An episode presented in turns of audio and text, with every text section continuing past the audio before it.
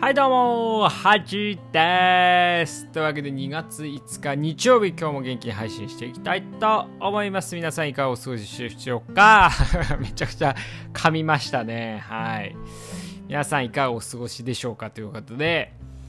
今日はですねかなり天気が良かったのとまあ気温もね12度ぐらいあったんですかね最高。はい。まあ、またね、あのー、まあ、だいぶ寒いのには慣れてきたんですけど、また一気に上がったり下がったりするとね、体調崩しやすいんで自分も気をつけなきゃなと思うんですけど、今んとこはね、一応2月末にテストなんですけど、それまではちょっと体調崩せないなとかね、思ってますね。はい。ということでね、最近のね、ニュースの話しようかなと思うんですけども、最近はね、やっぱ2つのニュースでなんか持ちきりのような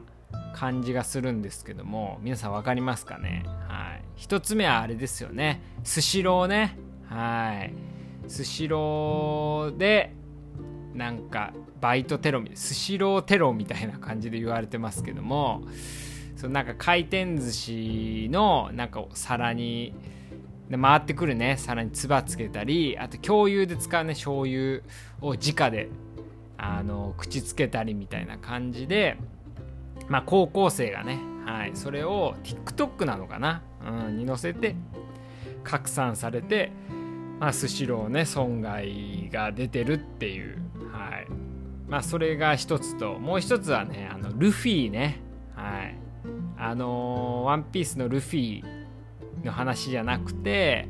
あのー、なんすかねフィリピンからまあ、遠隔でその、まあ、操作してというかね、うん、指令を出して、まあ、強盗事件日本で強盗事件をさせて、まあ、死人も出ちゃったんですね。90歳の女性の人が亡くなっちゃったりしてまあそれが、まあ、発覚したというかね。もともとはその強盗で強盗のそれぞれの事件で逮捕されてたんですけど結局それがフィリピンからのまあ、あるね日本人からの指令でルフィって言われる人の指令で動いてたっていうのが分かってまあ今フィリピンの刑務所にはいるらしいんです。それが日本にまあこう送還されるかみたいなねこの2つの、まあ、事件が今トピックかなと思うんですけどこのね2つともねそのなんつうんだですかね単純なそういう面白さだけじゃなくてもっとねこう奥の面白さがあるなと思っててであといろんな人がねそれに対して意見してるんでまずあのスシローのねその寿司寿司バイトテロねみたいなあ寿司テロみたいなやつに関してはなんかすぐにねその当日かなぐらいになんかホリエモンがあのー、まあ YouTube 出してて例えば、あのー、昔のねグリコ森永事件ってまあ僕も生まれてんのかな？分かんないですけどそれはグリコ森森永の、あのー、商品だけになんかこうちょっと毒みたいなのを混入させてで結局そのグリコ森永の株価みたいなの下がるわけじゃないですか。でその下がったのを利用して儲けた人がいるみたいな、まあ、そういうグリコ森永事件っていうのがあるんですけど今回のこうまあ寿司テロも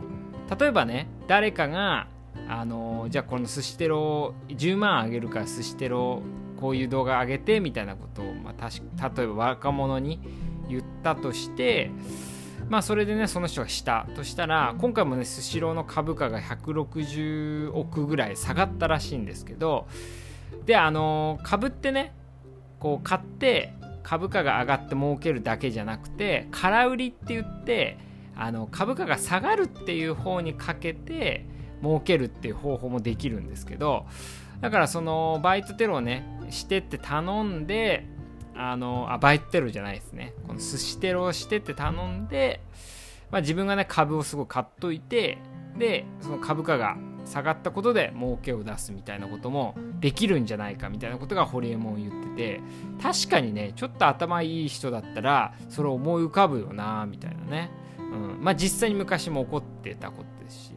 あとはね今回はそのなんでその動画が広まったかというと、まあ、あるインフルエンサーね。そのインフルエンサーがこういうことやってる人いるぞっていう感じであの動画を流したんですよ。で多分ねこういうこうなんかこう注目を浴びたら炎上しそうなような動画って多分いっぱいね流れてると思うんですよ世の中に。で一応そのストックを持っといて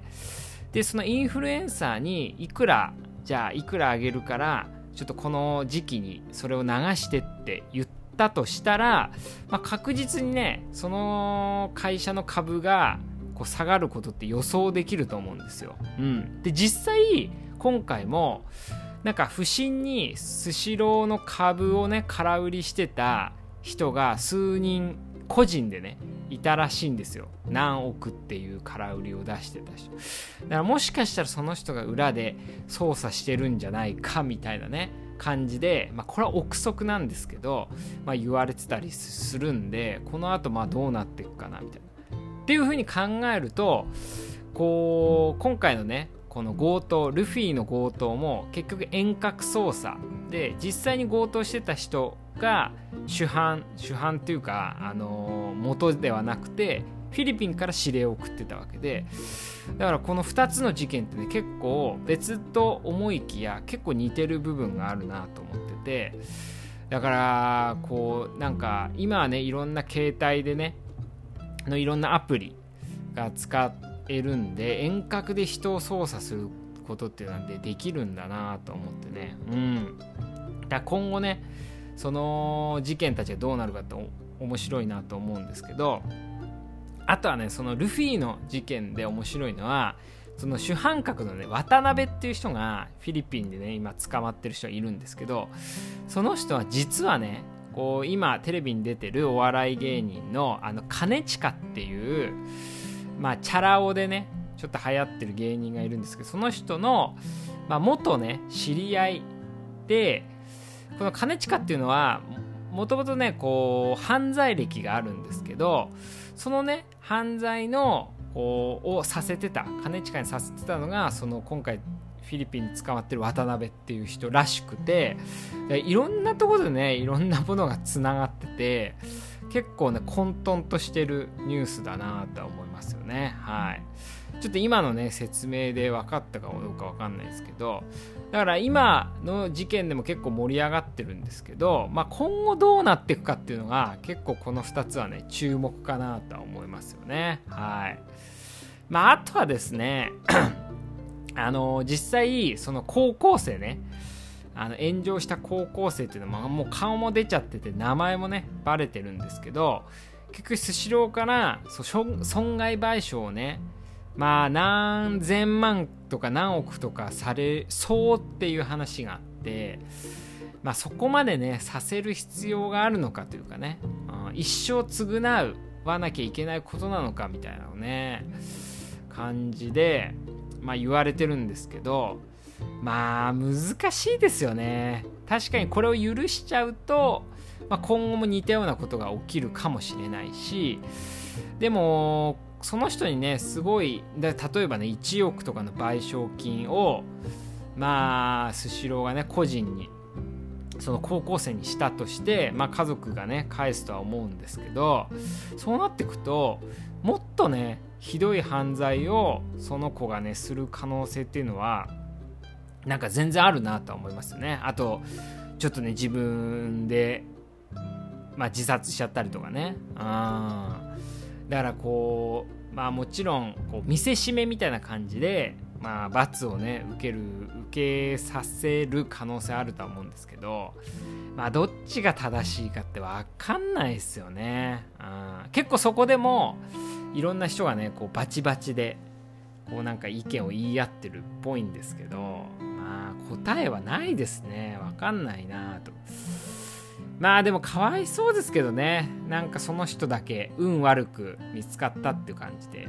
まあ、昔からねそういうのやってる人はいたと思うんですけどやっぱね皆さんもこう SNS でねあのー、まあ残っちゃったりね運悪く拡散されちゃう可能性もありますのでまあぜひぜひ気をつけてもらいたいなと思います。というわけでおやすみです。